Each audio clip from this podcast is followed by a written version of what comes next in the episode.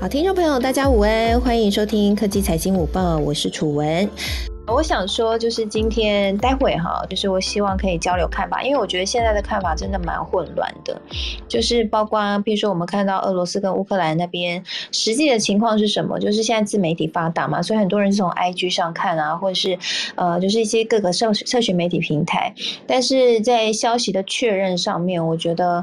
嗯，就是还不是非常的明确，所以我想说，透过这样资讯的交流，或许我们可以比较快的理清一些。现在情势的方向了哈，所以大概是这样。那今天也会是一个比较轻松的方式哦，因为已经哈国际局势已经压力那么紧绷了，我们就不要太严肃。所以今天会是比较轻松的方式啊，跟大家一起聊一聊，然后对就可以找到这样的方向。那因为 Dennis 老师呢，他待会还有事情，对，因为今天应该很多人很多媒体要访问 Dennis 老师，所以我想我们就话不多说，那就先请 Dennis 老师来待会。先跟我们进行分享哈，那其实最主要哈，我我就直接单刀直入了。以往我前面都会先去讲一下，就是跟大家报告一下现在最新情况。我觉得待会没关系，我们就边聊的时候边 update 这样子。那我想直接请教一下 Dennis 老师，就是我们看到现在拜登总统已经对俄罗斯进行了第二波的制裁了。那这一波的制裁呢，其实也让我觉得金融市场是。蛮有信心的，不然昨天的美股不会大跌了超过八百点之后呢，又快速 V 型 反转，然后变成收涨哦。今天台股也是上涨，所以看得出来大家对这个制裁是有一些信心。不过我觉得这是我们从金融市场上来看，但我不知道说从政治的角度来看，Dennis 老师怎么去评估拜登的这一次制裁？然后呃，俄罗斯的普丁，我们知道他其实是一个嗯，我觉得就是一个。嗯，就是态度蛮强硬的领导者，你觉得普丁他会低头吗？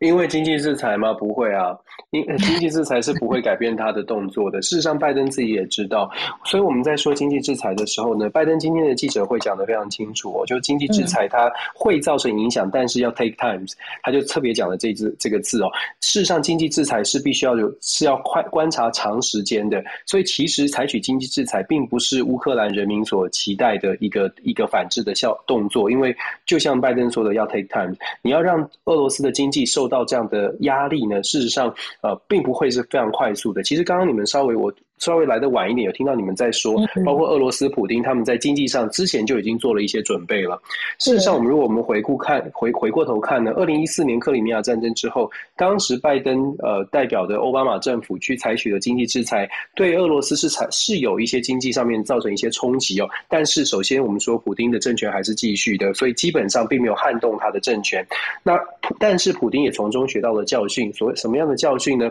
就是如果要抵抗所谓的经济制裁。首先跟美元要进行，要想办法脱钩，然后在俄罗斯内部的内需型的经济必须要带动起来，让俄罗斯自产自足，尽量减少对于外国商品的依赖。这些都是过去从二零一四年、二零一五年到现在这七八年当中，普丁很积极在做的。所以呢，如果我们去看俄罗斯现在的状况，它能不能够抵挡？我们之前有稍微讲，也分享过，就是俄罗斯其实你去看它现在的国债的比例，根据世界银行的调查，它在它的这个国家的。的债务跟它的每一年的收入 GDP 做一个对比的话，它其实是全全球最少负债的十个国家之一哦。也就是说，我们要强调的，对大家可以去查的，我们就要强调的是，所谓的经济制裁造成的经济冲击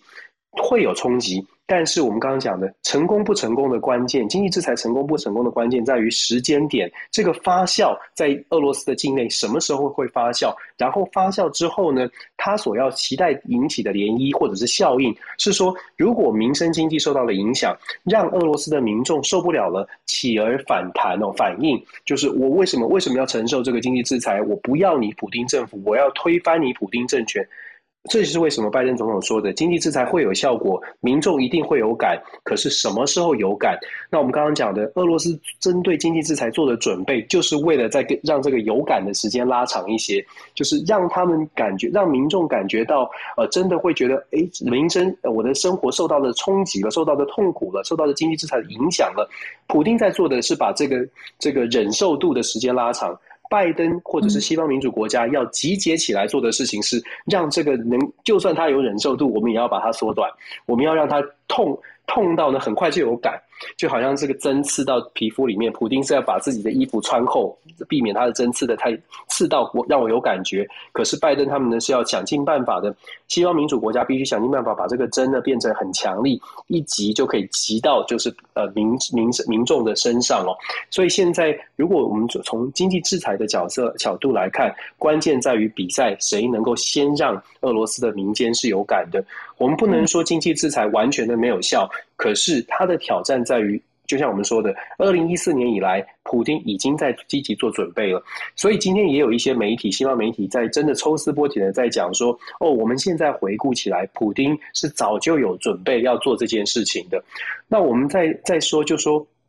其实你看，为什么普京在这个时间点会动手？想一想，就说，呃，普京其实从呃执政到现在，已经进入他第二十二个执政的年头哦。对于一个人的寿命来说，普京今年六十九岁、七十岁了，他大概也知道，他手上能够继续握有俄罗斯的军事跟政治全部大权在握，而且牢牢的掌控的这个年限，已经其实是在走下坡。也就是，他已经在他的执政的后期了。不管他身体现在多强壮，大概在他的后期。作为一个后期的强人。常常我们看见的是后期的强人，他要留下的是他的 legacy，就是他要留下他的所谓的历史定位哦。对于普丁来说，历史定位是什么？历史定位是恢复前苏联的荣光。所以，我们把这个因素换算进去，加入到普丁的决策的过程当中，你就会发现，我们表面上看到的是国家安全，讲的是乌克兰加入北约了，北约组织可能会有部队派在乌克兰，就会威胁到俄罗斯的这个国家安全，因为就在边境上。可是，在深层的从普丁的个人的角度呢，我会解读说，他自己的考虑是：如果现在我不把这个历史定位做这件事情做到，可能我接下来再三年、再五年，俄罗斯国内的情势可能也会生变，我也不见得能够做好。所以在这个时间点出呃出兵呃做出这样的决定，然后呃经济制裁会对俄罗斯造成的影响，我们刚才也分享了。关键在于时间哦，它能撑多久？嗯，呃，普丁能撑多久？西方国家可以给多强？我觉得这些都是考虑的重点。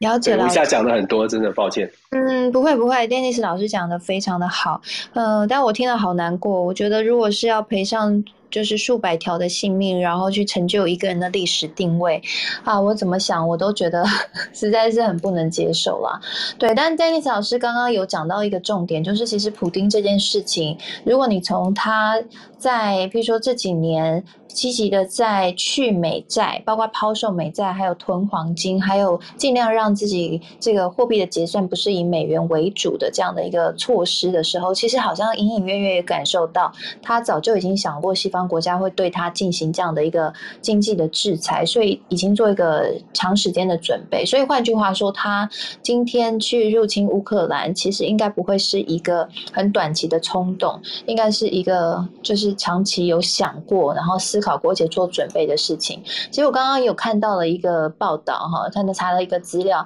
其实，在去年的一月份的时候，俄罗斯的黄金储备在史上首度超越美元，所以其实看得出来。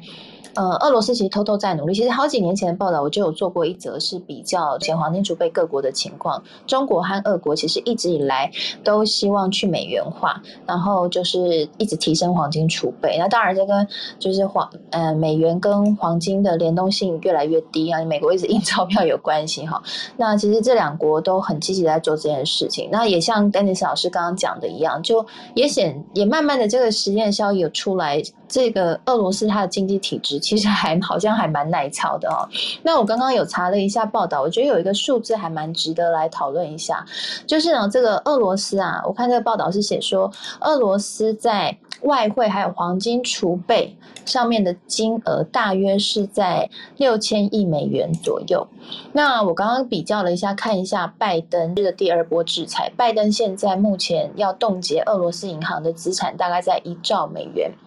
对，我觉得这是一个蛮值得去这个数字，我不知道背后有没有探讨，有没有什么样的含义？就是说，呃，好，我们可以用这个数字去当做是两方的战力嘛？就俄罗斯现在是大概六千亿美元的这个外汇黄金储备，然后呃，这个美国这边的话是一兆，所以从中我们可以看出彼此战力的程度嘛？我不知道这个丹尼斯老师有没有可以跟我们分享一下？嗯，我想等下恰好老老师可以从经济角度看呢，我从政治的角度来解读这个数字哦。呃，我们说所有的呃国整体的国力，它不仅仅是军事实力，包括它的经济实力，包括你刚刚分享的这个很很重要的数字，这些外汇的外外汇的储备等等，这些都是总体的国力。但是我们看总体的国力，有的时候不能够完完全把就是同一个同一个单位来计价。用很简单的例子来举例哦，就是在每一个国家，你同样的钱，你其实买到的东西是不一样的，就是。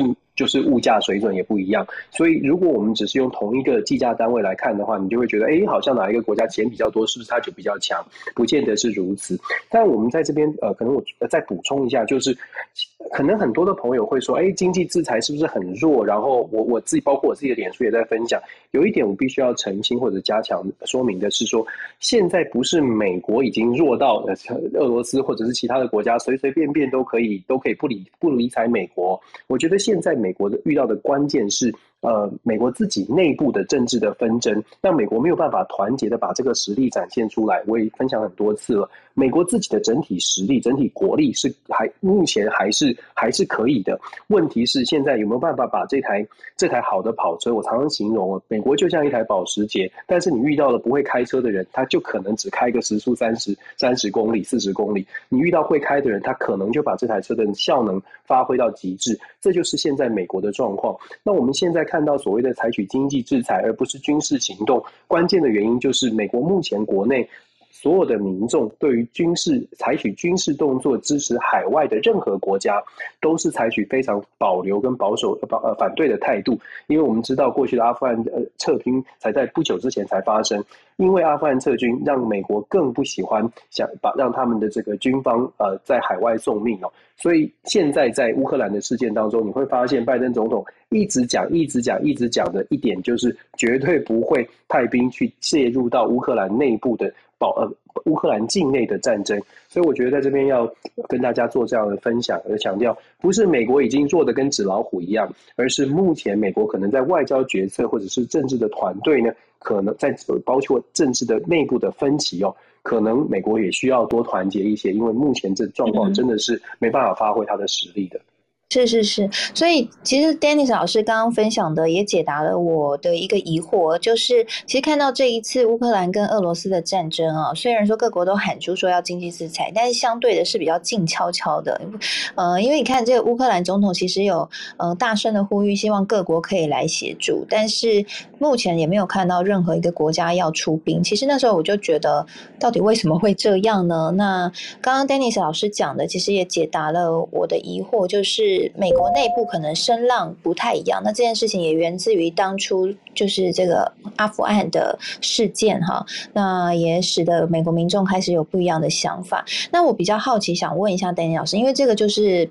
这个就是在政治这边哈，我们想要理解的问题就是说，呃，那美国他们现在内部的声音声浪不一样，一。是短期的，还是说它已经成为一个长期的现象？就是民众还有整个美国政府的态度，如果对于外部这些友邦国，他们或是说对于美国以前是一个世界维权的角色嘛？那那如果说现在世界有难，他不再会当一个就是纠察队，或是当一个就拯救大家的角色了嘛？这是第一。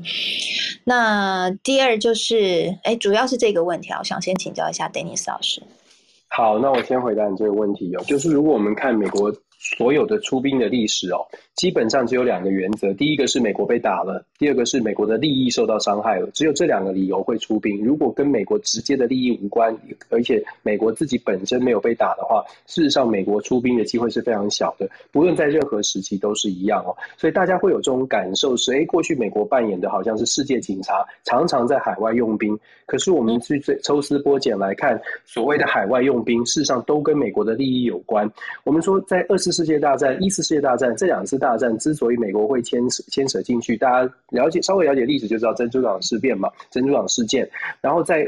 呃，一九六零年代、一九六二年的古巴这这个飞弹危机，为什么美国会动动用两百艘的军队去把古巴团呢包围起来？也是因为苏联当时要在古巴设立飞弹，而这个飞弹是直接可以打到华盛顿 D.C. 的。只有在这种情况之下，美国才会积极的用出兵的方式。其他的，包括了伊拉克战争、反恐这个九一之后的恐怖这个反恐战争呢，也都一样的。利益或者是被打了，那我们就说乌克兰现在遇到的局况情况呢是没有符合美国的利益，所以呃，然后也没有真的是打到美国，所以到目前为止，美国是完全没有意愿要针对乌克兰的情势伸出军事的援手。这个在美国的民调也看得非常清楚哦。几个民调，第一个呢，百分之十一的美国人认为美国呃，只有百分之十一的人认支持美国。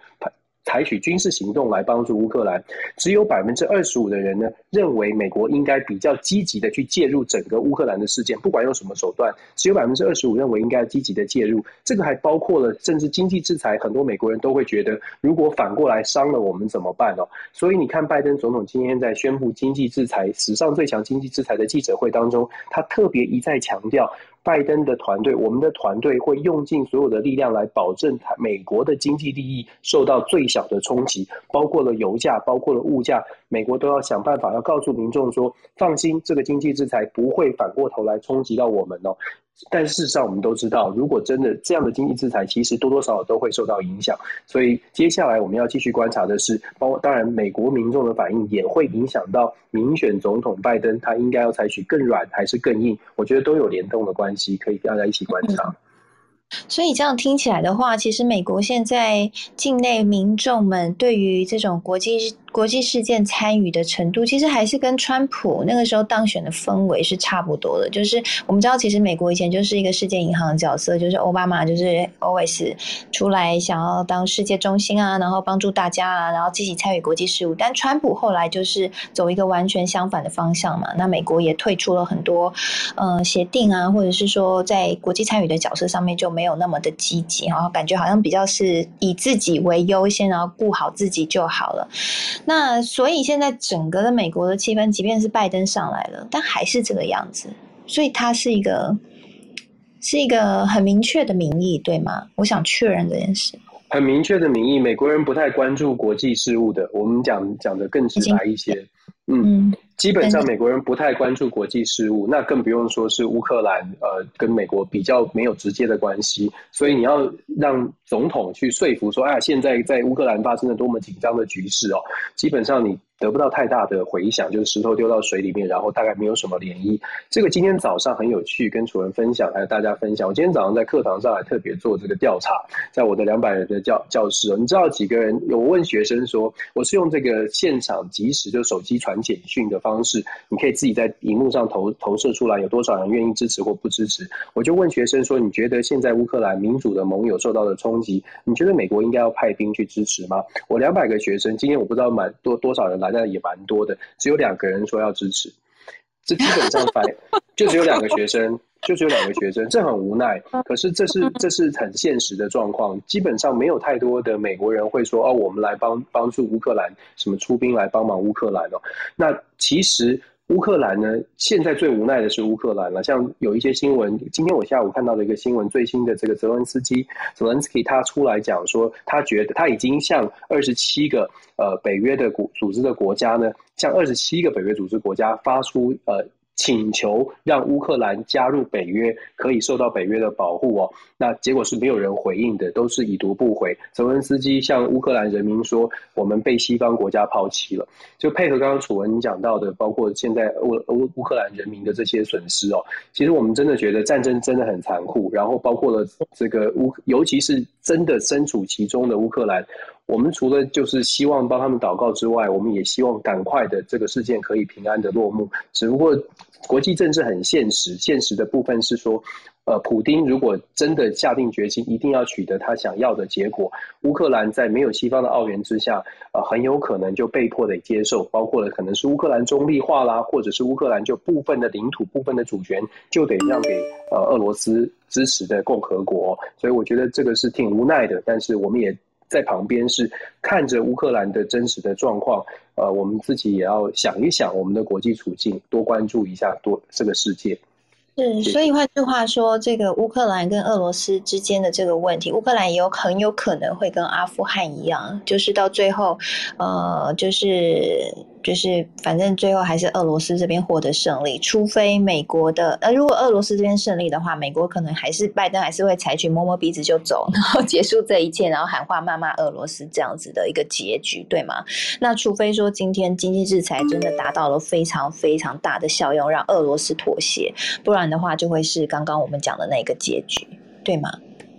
对，其实我应该这样说，就是我们会看到，如果俄罗斯没有在经济制裁的这个影响当中，经济制裁没有在俄罗斯的社会发酵，然后让普京的政权真的被推翻的话，我们可能会看到一个结局，就像是之前的缅甸军政府政变之后，国际社会有不断的谴责，第一阶段是谴责，然后是也然后经济制裁，然后接下来可能再加加再加一波的谴责，然后派出特使进行谈判等等的行礼如仪的把过去的国际组织可以做的事情做完之后，然后。就没有然后了。乌克兰是最乌克兰最无奈的部分，就可能是最后呢，如果泽伦斯基的政权没有办法维维持下去，很有可能会出现一个亲俄罗斯的政权出现，然后国际社会可能会先是谴责，最后也无奈的接受，因为乌克兰就是这么大，就是必须要跟他继续斡旋，所以这个亲俄的政权也有可能就建立起来。所以现在的这个状况还有很多种变变化，只能说。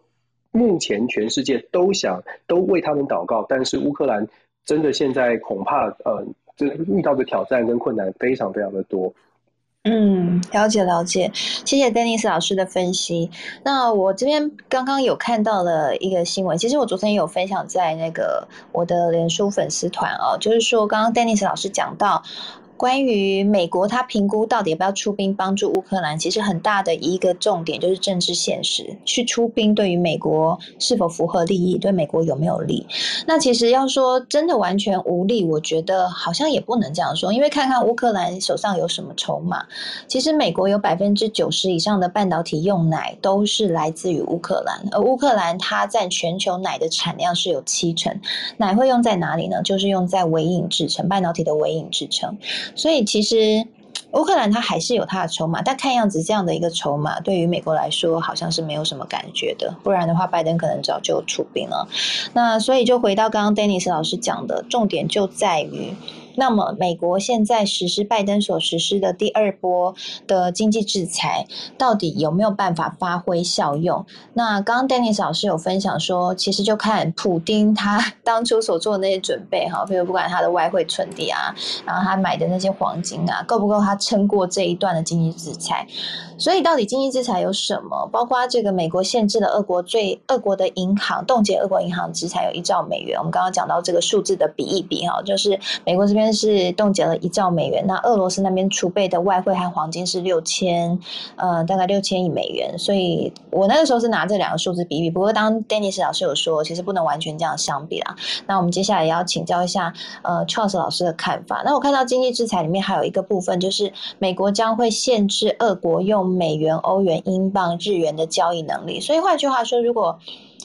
俄罗斯没有办法用这些比较国际上通用的货币的话，那它在出口贸易上面是不是会受到很大的影响？还是说，因为它主要出口是石油啊、天然气啊？其实石油我们知道，呃。中国和俄罗斯都一直希望石油不要用美元计价嘛？其实我觉得他们应该早就在做这个准备了哈。那另外一个是，呃，美国也会对俄罗斯进行像是类似华为的制裁，然后不准他去买一些重要的科技还有半导体的设备，要削弱他的科技实力。那从这些目前的可以看到的比较明确的经济制裁的方式当中，我不知道乔老师老师怎么评估？你觉得这些是？可以产生效果的吗？对于俄罗斯的经济是可以掐住它的咽喉吗？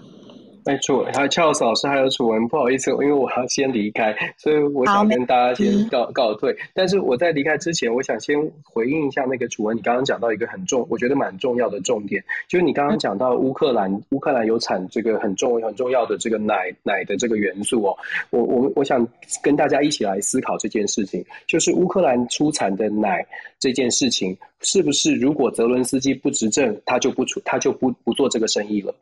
我的意思是说，如果说今天有一个所谓的争执之后出现一个亲俄罗斯的政权，是不是它的奶就不会卖给全世界？是不是美国就不会得到这个奶的这个元素？我们想讲的是说，现在很关键、很关键的是，如果这个奶、这个、这个、这个产品，或者是这个元素，或者这个矿产是这个国家的天然资源。为什么普丁会这么的不不在乎？为什么普丁会觉得我拿下乌克兰也没关系？因为他知道世界其他的国家如果需要这个资源，我不管是派谁来取代现在的民主的政权，最终这些国家还是会在自己的需求的考量之下。你刚刚讲到了百分之九十的奶来自乌克兰，现在普丁如果换一个政权过来了，美国如果想要奶的话，是不是是不是就不跟乌乌克兰的新政权做生意了呢？前前面我们会看到有谴责，有有有反对，后续我们会看到非常现实的，还是回去购买那个奶。所以我们要强调的是，为什么现在普京好像嗯就觉得呃我我我我可以为所欲为？我觉得还是可能嗯，所以我们一起来思考，就有一些有一些状况，我们其实一起观察。对，不好意思讲多了，谢谢大家。谢谢 Dennis 老师，谢谢谢谢教会我们，谢谢 Charles，谢谢谢谢林，啊谢谢 Dennis，拜拜拜拜。拜拜。好，谢谢邓医师老师教会我们，政治归政治，商业归商业。哈，很多时候我们还是要从非常国际利益甚至赛局的角度来思考这个事情。哈，非常谢谢邓医师老师。那邓医师老师如果有要忙的话，可以先行离开。谢谢老师。那接下来想要请教一下邱老师，老师不知道对于这一次的这个经济制裁，还有刚刚讲那些数据哦，有没有呃，从你这你的角度来看，你认为它是可以发挥效果的吗？对，其实我觉得，嗯，很遗憾的，我觉得就是我跟 Dennis 老师看法蛮接近的，就是感感觉整个情况其实是蛮悲观的，就是说经济制裁它毕竟呃，当然是对于一个国家，呃，就是如果说它是一个民主国家的话，它可以。呃，透过经济制裁造成呃，可能是通货膨胀啊，或者说造成人民的生活比较痛苦，然后啊，进而来来推翻这个政权。但是，我想普京在这个呃这次呃真的是开战开始之前就已经做好相当多的准备了。那嗯，就是先呃，就是来看看出这这这一连串的这个啊美国的制裁，在今天美国时间中午啊，美国东岸时间这个啊，拜登已经讲出就是这就是稍微稍微有描述一下他的这个第一批。的经济制裁是有包括哪些方面？那其中包括这个刚才楚文讲的，就是停止一些国营企业的这个财务借贷行为啊，还有一些交易啊，至少有一点四兆。那嗯，这然后还有一些其他的一些这个国际交易的呃财务系统啊，啊然后还有一些嗯。目前就还没有讲到说个人的啊一些制裁，还有就是说在他们一般大家最在意的就是像他们的天然气啊、原油这些都还没有讲到。那其实啊，我想这个就是像是这个呃武侠小说的七伤拳嘛，就是说你伤人七分，损己三分。就是说你在制裁的时候，这个拜登也说嘛，it cuts both way，就是说你在实实施施行制制裁的时候，你自己一定也会受到损害。那我想在这个嗯，在这个今天开，今天我们先看这个对于俄罗斯的影响。啊，今天就是卢布对美元今天跌了大概大概一成左右，大概百分之十左右。那这个俄罗斯的这个股市，它一开始是关是没有开市的，后来后来开市之后呢，它蒸发了大概大概三分之一，百分之三十三。这些其实都是基本上是会原本就是会预期的事情。那至于说最制在这个啊经济制裁方面呢，就是说呃刚才楚文有说到，就是说他们的这个啊可能是冻结差不多一兆的一点四兆左右，可是他们有六千亿的美金储备。那这个我就是基本上就是完全看俄罗斯，它需要呃多仰赖这个外汇，还有是它多多需要这个呃国际贸易。因为如果说它不需要国际贸易，想象试想一个一个完全独立，就是不用不靠国际贸易的这个。啊，一个国家的话，它完全不需要外汇嘛？这个外汇在对他来讲是完全没有用的。他国内就是只要用自己的这个啊，自己的 currency，自己的这个金流就可以了。那我想这个就是俄罗斯在二零一四年克里米亚战争之后他们学到的教训。因为那时候呃，克里米亚战争的时候，他们就是呃一样，就是西方国家对他们有很多的经济制裁嘛。那时候他们的国内的通膨相当相当严重，因为他们还是需要国外进口的一些产品，当它就是要需要国国外进口的产品的时候，这些东西就变得非常贵，然后变成说呃抬升国内的物价。那我想这个在就像刚才 Dennis 老师有说到，就是他们才从二零一四年之后，他们就是开始对美元脱钩，而且很多的产品它开始自给自足，而且就是说他们开始呃这个转向，就是像中国啊或是其他国家的这个呃就是他们传统的这个一些盟邦，而不是跟欧美欧美挂钩。那它这个这个就是说，除此之外呢，它就让欧美国家更越来越需要他们的产品，像天然气就是。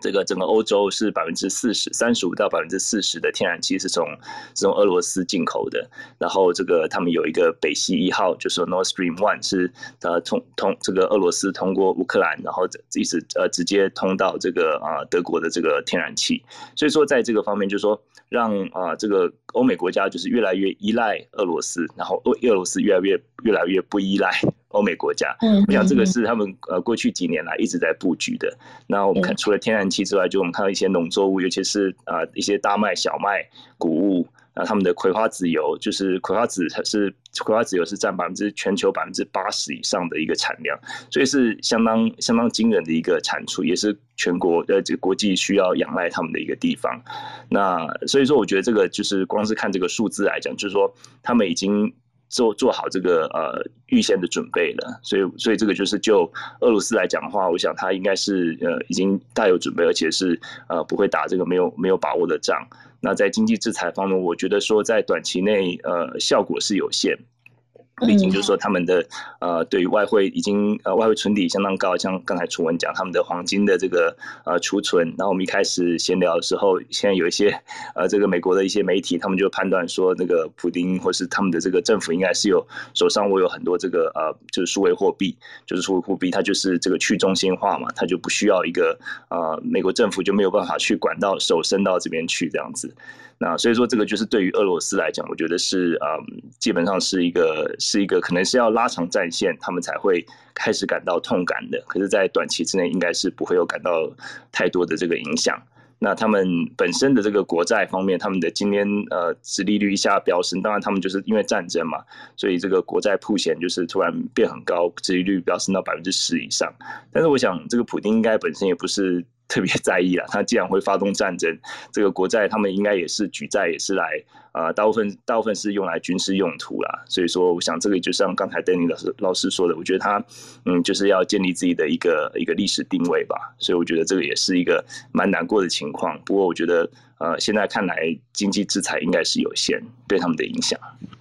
是，我觉得刚刚 Charles 老师提到那个数位货币的部分啊，蛮值得留意的。因为我刚刚有看到一个消息，一个报道啦，哈，就在提到说，呃，俄罗斯逃避制裁的秘密武器就两个，一个是加密货币，一个是骇客。那其实 我觉得这两个都蛮值得探讨的哈。从呃加密货币，其实你看到俄罗斯它的态度，它没有完全的禁止，相较于呃其他一些比较激烈的国家。那其实就像 Charles 老师所讲的，呃，俄罗斯。他们其实就是一直想要绕开美元对于整个世界的掌控，让自己不会太过于依赖美国。那除了有黄金储备，因为毕竟黄金它就是一个，呃，应该说比这个钞票更加 有利的一个有价值的东西哈。那另外，其实俄罗斯政府也在开发自己的中央银行的数位货币，那要摆脱美元的控制的控制。有趣的是，中国其实也在推他们的数位货币哈，所以嗯。其实这一波的中西大战，在这一次的乌克兰的。战争当中，我觉得也巧巧的也让我们看一下，重新检视一下中，呃，就是俄罗斯啊，我们说中俄或者说美国，现在可能还看不到中国的实力，但是可以先看到俄罗斯它到底在这几年储备下来已经到达什么样的实力。目前看起来，它实力真的是蛮惊人的，就跟刚刚这个 Charles 老师所讲的一样。那骇客就更不用说了，其实，在前一波俄罗斯影响美国的选举的时候，其实也可以看到，就是。俄罗斯在其实一直都是把美国当做是一个敌人啊，所以我想这样听起来的话，应该 Charles 老师也是认为美国经济制裁看起来应该是有限，可能会不是非常的乐观。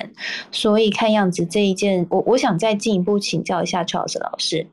那如果不乐观的话，我们知道其实俄罗斯就是能源大国嘛，他手上握有非常大量天然气跟石油。那大家现在就很担心，其实石油已经在飙涨了啦，哈，天然气应该也是，呃，天然气我还没查，我不知道天然气现在是涨多少。那我知道石油很明确的是在是在大涨。那所以接下来啊，通膨是不是会更加严重？那现在也有听到消息说。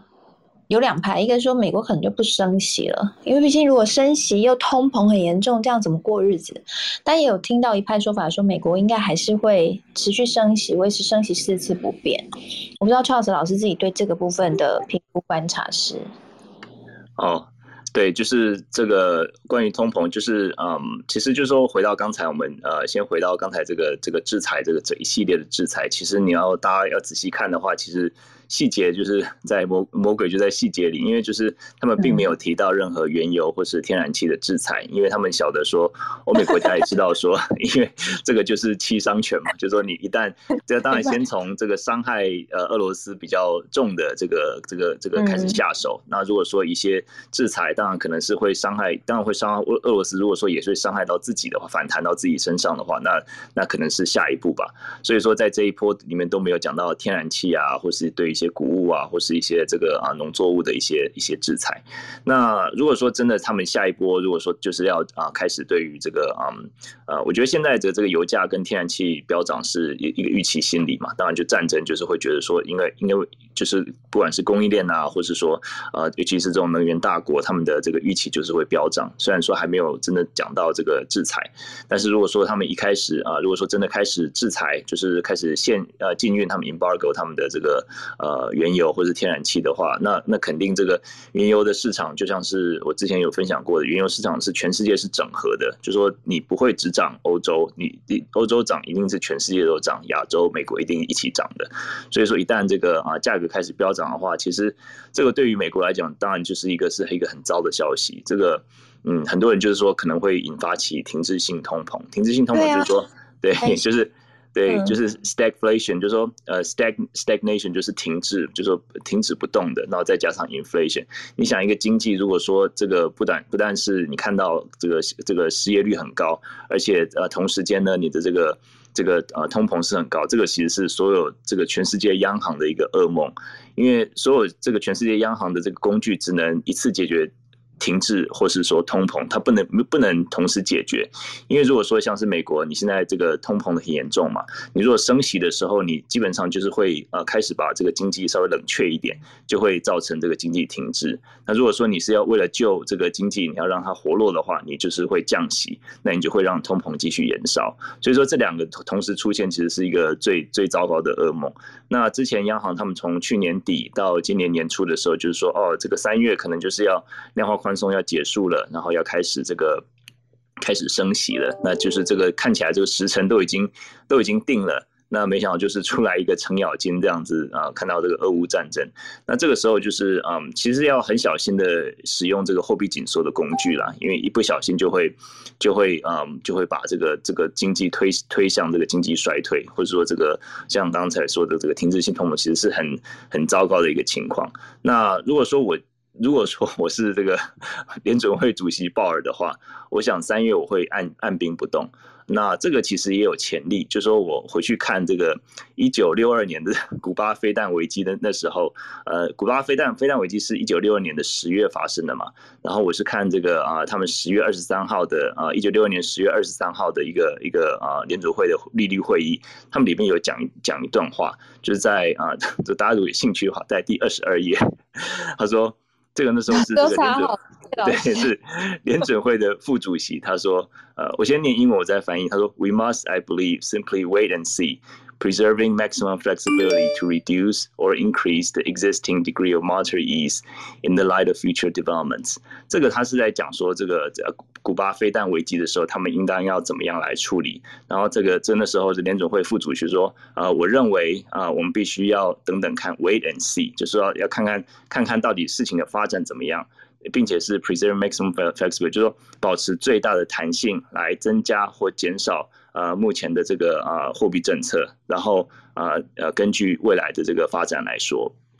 所以我想这个其实是一个一个蛮好的一个历史借鉴吧，因为我想这个已经这么久没有这种比较呃大规模的战争发生了。那最近一次就是大概就是一九六二年这个古巴飞弹危机的时候，就美国有比较啊比较有干预在里面的。那也就是说，我觉得。三月的话，很有可能就是说他们就先会按兵不动，就是先啊先看看情势怎么样。因为到三月的时候，它也只有二月的这个啊通膨数据。那你看这个二月的通膨数据，现在已经二月底了。这个现在呃俄乌战争的这个数据根本不会显示在二月份的这个数据里面，你最快也是要等到三月。所以我相信呃如果说是鲍尔他们呃以一个比较谨慎的态度的话，或者说过去的历史 接近的话，应该是会会 wait and see，就是说先等。等等看吧。是老师刚刚有提到停滞性通膨哦，就让我想到以前在念经济学的时候，呃，念到停滞性通膨的时候，常常都会倒抽一口气。其实这样，如果真的发生停滞性通膨的话，就等同于是经济危机了吧？对吗？对，经济危机，对，就是停滞性通膨，其实就是一个。呃，最糟糕的情况就是你，一般有很多时候经济危机，你还是可以用一些财政政策啊，或是货币政策来啊来解决。可是停滞性通膨基本上是无解的，就是你只能让这个嗯让这个危机自己解除，自己 work itself out，就是说等到时间 让时间这个来解决啊。对对对，所以如果真的发生的话，其实它会比我们过往看到的金融海啸来的情况严重，是吗？对。或难对，就是说，而且这一次是如果说是因为这个啊油价所造成的这个啊通停滞性通膨的话，那就是跟七零年代的这个嗯这伊朗的这个石油危机是会很相似的，就说它的这个嗯，就说你呃通膨很严重，可是央行不敢呃贸然踩刹车。那如果说你踩了刹车之后，你还是会。这个你通膨那一端你还是没有办法解决嘛？你即使是用紧紧缩货币政策的方式的时候，你通膨，因为你呃基本上你的这个呃这个原油还价格还是在不断飙升嘛，那整个就是会萧条，而且就是价格会越来越高呀。所以说这个其实是一个嗯，不只是央行，我觉得是是是所有的这个民众的噩梦嘛。是，其实我这几天就一直隐隐的在想这个问题，因为我就在思考说，那如果说目前看起来的话是说经济数据还不错，我记得美国还有公布一个新的就是就业市场的数据，好像表现也比预期好，就是好像整个就业市场也比较复苏，所以目前我看大家是都蛮有信心的。可是我们还是要提防有这样的情况发生，对，如果战争然后使得通膨真的超过预期，央行压不下来，出现停滞性通膨的可能，这可能就不是美国再出来。来印钞票或者实施这个 无限制印钞票这种大魔法可以解决的问题了哈。那呃，我我想问一个，是说，我想问一下，如果我我其实现在还有另外一个猜想，就是我不知道俄罗斯会不会其实已经都呃，就是沙盘演练好，如果走到这一步的时候，对他们来说是不是反而是一个武器？我的意思是说。俄罗斯，他该不会是要用经济战吧？就是。呃，你看他已经做了很多经济上的准备，来应应这个美国对他们可能的经济制裁。那俄罗斯也知道他的筹码是石油，石油价格飙高之后，如果真的引发了美国这边内部经济的停滞性通膨的危机，这个的假设啊，我们假设当然非常非常不希望这样发生。那如果假设真的爆发了，它会是一个全全世界的金融金融的大。大爆炸嘛，对，就是整个经济的大动荡。那俄罗斯它会受到非常剧烈的影响吗？还是说其实它还好？因为刚刚老师讲说，它好像已经某部分自给自足做的蛮好了。对这个，我觉得就基本上这次就是呃，普京出兵，这个是一个完美风暴吧。就说他也啊，就是知道说呃，欧美国家制在制裁他制裁上面其实是有点投鼠忌器，就是他们认为说这个啊，他如果说就像我刚才说，他们他们会伤到自己。就如果说呃，这个这个在他们能源方面啊、禁运啊等等的一些制裁的话，所以我觉得这个其实，在。普丁方面，我我不觉得说他会有这么这么先知，这么有先知先知 先知的能力啦。你想说俄罗斯经济学家是不是很厉害？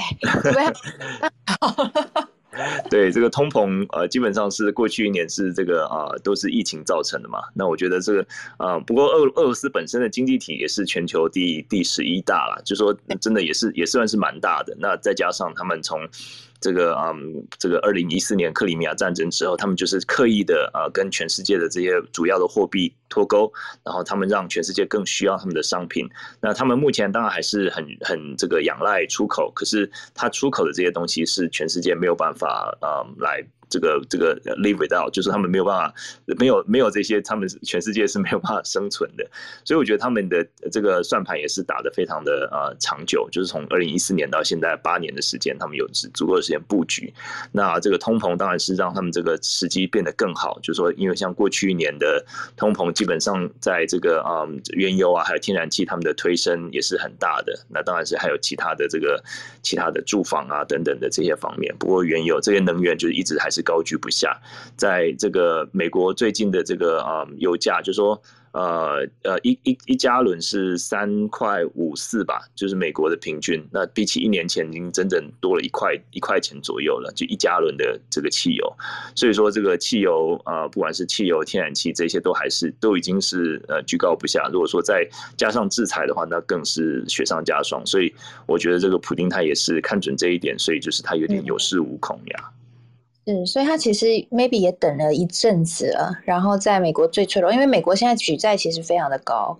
然后又出现通膨的这个问题，那通膨操控的很大的一个筹码就在普丁的手中，所以他现在等于也可能是算准时机往美国的痛点打了。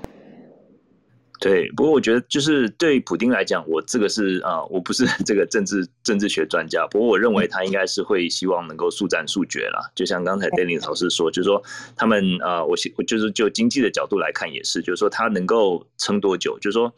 嗯，他当然是不希望这个变成一个延长战。他如果说能够速战速决，让这个呃俄罗斯俄罗斯让这个呃乌克兰赶快投降，就是赶快这个全国就是啊就是就等于是被俄国接收的话，那他也不需要啊再这样子花军事的力量啊，还有这么多的这个啊耗费这么多人力物资这样子。战争其实是相当相当相当昂贵的。那我想这个对俄罗斯来讲也不不希望能不希望是一直这样持续下去。那他们自己。现在国内的也有一些反对声浪，当然是普京他本身是一个呃这个集权集权 集权这个独裁者嘛，但是他我想他这个他的这个在国内的声势也是越来越下降了呀。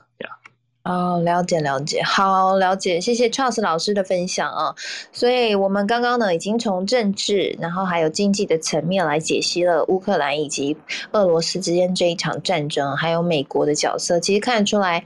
呃，双方都各自有筹码。然后这一件事情，其实普丁应该已经酝酿非常久了。那我想要再请教一下孔医师，有没有您这边观察的观点，有没有要补充的部分？哦，真是我没有要补充的，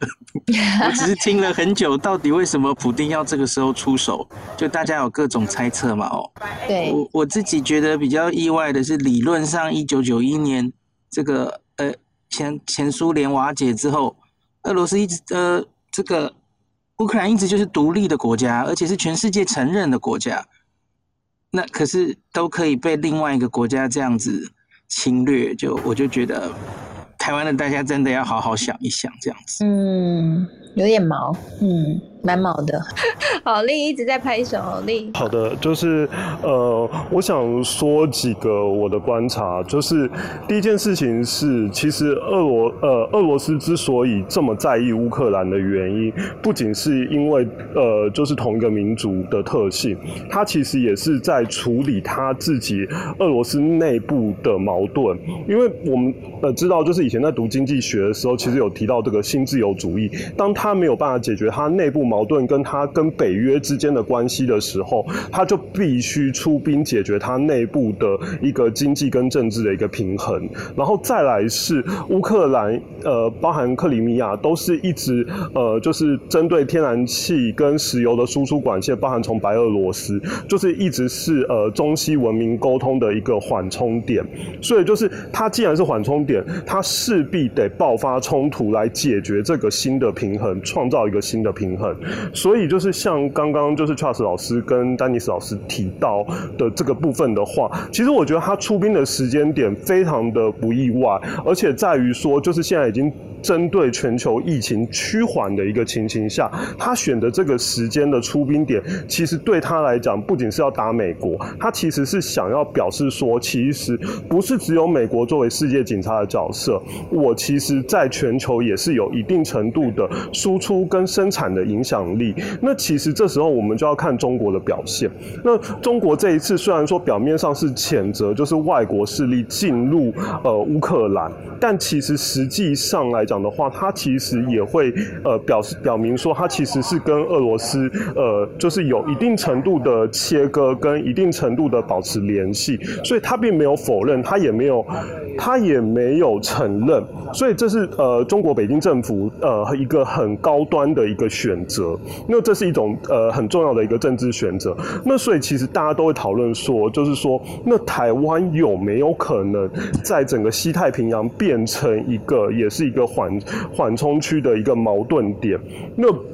我自己的观察是，目前对于台湾房地产景气的呃一个情况下，其实是不呃，就是说其实是没有明显的感受到，但是但是针对后续台湾房地产在影响的。呃，情况的话，我们仍然会受到石油跟天然气的一个波动的，呃，就是物价势必得会抬升，包含像整个阿拉伯半岛啊，还有像是乌克兰、白俄罗斯地区，所以就是它其实对整个全球的经济体是一定会造成严重的影响的，而且美国没有要救，所以就是我觉得这件事情其实就是非常的尴尬，就是呃，民主自由对乌克兰而言是一个奢呃，就是遥不可。及奢求的一个梦想，这样子反而是他们在这一次的过后之后，有可能就是由俄罗斯再扶植一个新的政权上去。那这是目前为止，就是对于。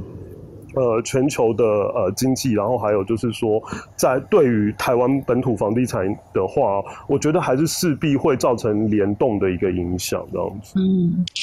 啊，我昨天呢在新闻上看，谢谢丽的分享。我昨天在新闻上面看到那个中国一个鲁蛇不是娶了乌克兰的太太嘛，然后在网络上面爆红，然后后来他也他就是媒体有在报道，就是说他也仓皇的逃出乌克兰，然后认为说现在在战争期间最有用的就是他的中国护照，他希望。可以把一家子都带离乌克兰，然后他买的千万豪宅也没有用了，就只能放在那里。他说打造了二十一年的生活，如今都成空。然后我就想到说，如果一旦战争发生，确实你买的房子你也带不走，哈，能带着走就你的命一条，还有你可能随行的，嗯，这个黄金啊那些可能 maybe 是比较可能可以带走的了，哈。那当然希望这样的情势不要发生啦。那我们今天其实聊了非常的多，那最后时间我大概总结一下。今天呢，这个 Dennis 老师、Charles 老师、孔医师还有丽这边一起分享的观点给大家哈，因为有些朋友可能是中途才进来的。那其实呢，在一开始我们就是在探讨说，呃，目前这个第二波经济制裁到底可不可以阻止？俄罗斯来入侵普丁哦，那目前看起来，大家讨论的结论应该是，嗯，目前这个因为普丁他已经做，俄罗斯已经做了非常多的准备，不管是在前几年就已经让自己的所有经济可以去美元化，而且就像刚刚郑老师老师讲的，让自己的商品在国际间的被需要性是越来越强，比如说他握有的石油啊、天然气啊这些能源，更不用说还有些半导体的能源等等的。那他自己也大量的购买黄金，其实在现在全世界的黄金储备量变得非。非常的高，那它目前呢，在外汇和黄金的储备的金额价值就高达了六千亿美元了。那这些呢，都是普丁所因应，如果被西方国家做这个经济制裁的时候，它可以运作的筹码哈。所以刚刚丹尼斯老师就说了，现在看起来就是这一个。经济制裁如果要发生效果，就是看普丁可以忍耐多久，就是到底这一个两方对峙哈，这个时间会是一个很重要的，因为看起来不会是一制裁他马上就会投降，因为他已经准备好他的。粮食了，那这个时间就变得非常重要。那其实刚刚大家讨论的结果，目前看起来应该会是说，其实美国自己境内有很大问题。第一是民意并不愿意美国过度的去介入这一场战争当中。那美国有自己的经济的问题要解，那特别是美国其实，在现况之下，它还是呃某部分是非常需要。呃，就是其实经济制裁对于美国来说伤害也是蛮大的，所以我觉得刚刚我们讨论结论，目前看起来好像是其实美国的优势没有太多，那也因此有可能发展出来的结局会是俄罗斯。占上风，然后在乌克兰这边呢，maybe 就像刚刚提到的，他会换一个比较亲俄的一个政权哈，就把乌克兰收为国有，那以防止，因为俄罗斯对对于乌克兰这一个部分，他其实最在意的就是，如果说俄罗斯呃在乌克兰也加入北约的话，等于北约的东扩往东边扩展，会压迫到俄罗斯啊，俄罗斯的对俄罗斯会造成威胁，那。其实为什么在这里我们会认为俄罗斯有可能会占上风？还有一个原因是，俄罗斯选的这个时间点其实也蛮敏感的，因为其实现在通膨非常非常的高。大家应该都在有听我们节目，都有听到这个数据吧？就是现在的通膨数据真的是很惊人哈，不管 CPI 或是 PPI，CPI 是什么七个 percent 以上，然后 PPI 是九个 percent 以上啊，所以很惊人了。那现在如果石油价格再飙涨的话，就像刚刚 Charles 老师讲的，有可能会出现停滞性的通通膨。如果一旦出现停滞性的通膨的话，那可就可怕了哈。那这个就是你今天不是美国印钞票可以解决的难题了，就会。是一个非常简的金星大危机了，所以，嗯，期待希望我们就一起祷告吧，希望这样的一个事情不要发生哈。好，哎，我不知道我刚刚做的结论还可以吗，创世老师？哦，对啊，结论做的结论好。错的，有我尽可能把我刚刚听到的全部统整起来，然后方便大家来理解我们刚刚聊的脉络。好，大概是这样了哈。那最后的话跟大家补充一下，就是现在台股的情况吧。那现在台股的话呢，其实今天可能呃在美股昨天进行了超级大 B 反转，下跌八百超过八百点，然后又变成最后收涨。台股今天是开盘就呈现涨的格局。那今天呢，不过可以看得出来，可能是因为呃。担心这个升分息的进展会不如预期吧？有一些金融股表现是比较不好。那电子股，呃，电子族群呢，目前就是有出现一些看到一些回补的资金哈。那不过还是比较多是在一些高值率的股票。那这个也其实也可以看得出来，因为最近呢有很多的法说会陆续进行嘛，大家都会公布财报，公布配息会配多少。所以在现在，就是这些法说会开出来，法说会没有变法会的哈，听起来很振奋人心的，这直利率很棒的股票呢，其实现在都有一波涨的。机会或涨的表现哈，那提供给大家参考，所以大家可以特别留意一下你手上的持股什么时候要开法说会哈，稍微做一点预备，也去算一下现在的持股。那不过因为现在经济真的很动荡，所以呢也提醒大家，就是现金的呃占的资产的比重一定要达到一定的比例，千万不要 all in all in all in 每天 all in，因为这样你可能就没有弹性去应应整个世界局势的变化。所以我们也会密切的继续会帮帮大家做观。查，那如果你想要系统性的来全面的学习投资理财的话，那你可以点进我的 bio，我们现在有一个呃楚文跟那个小资理财教主 Dr. Selina 杨倩玲博士共同创了一个上班族财富翻转学院，全面教大家从打造富脑袋到五种的投资工具，包括像是台股 ETF、美股、虚拟货币还有房地产，一次教大家系统性的知识。那现在呢正在招生当中，那还会是一百天的学院，所以我们是一个学校。那你进来之后呢，我们期待在你毕业之后，你就可以有一个全盘可以去判断资产，然后判断这些各种投资工具，去选到适合你自己投资方式的这样的一个脑袋哈。那其实，在我们的。还有邀请了这个十一位的大使，然后来做访谈。然后这个大使呢，就是去做这个访谈，是他们自己的投资经验，还有我们在设定的一些新的议题。那像包括呃，Brian，还有像 Tom，都是币圈的大佬哈。我们就做了这个 N NFT，那还有像 GameFi 这些现在比较热门趋势的一些话题的访谈都在里面。然后另外呢，像昨天我访问润泰新的前董事长啊，这个。刘忠贤董事长，那谈论这个他平常怎么去评估总体经济，他的评估指标有哪些？然后还有房地产市场他的目前未来的看法，还有这个小资主到底怎么挑建商哈？那另外还有包括这个昨天还访问了这个 OK 中讯国际的创办人，也是台湾这个理财规划协会的理事长，那跟我们聊这个小资主怎么处理贷款的问题，怎么样可以。呃，聪明借钱，而且呢，这个聪明还款，好，这些都是我们设计的。有兴趣的朋友，你可以点进我的 bio 里面去看一看，里面有这个上班族财富反转学院的连接。好，以上就是谢谢啊，借我一个小版面广告一下，因为现在正在招生中，我们四月的时候会开课。好，那今天呢，真的很谢谢，就是 Charles 老师，还有刚刚离开的这个 Dennis 老师，以及林世比孔医师，还有丽一起来跟我们聊聊这个。俄罗斯和乌克兰的情势。那我们现在科技财经午报会是采取不定期的开房，所以如果你想要掌握我们开房的消息，欢迎你可以加入脸书社团科技财经午报俱乐部，我们会会把开房的消息啊提前通知都会放在里面。那谢谢大家啦，我们下次再会喽，拜拜。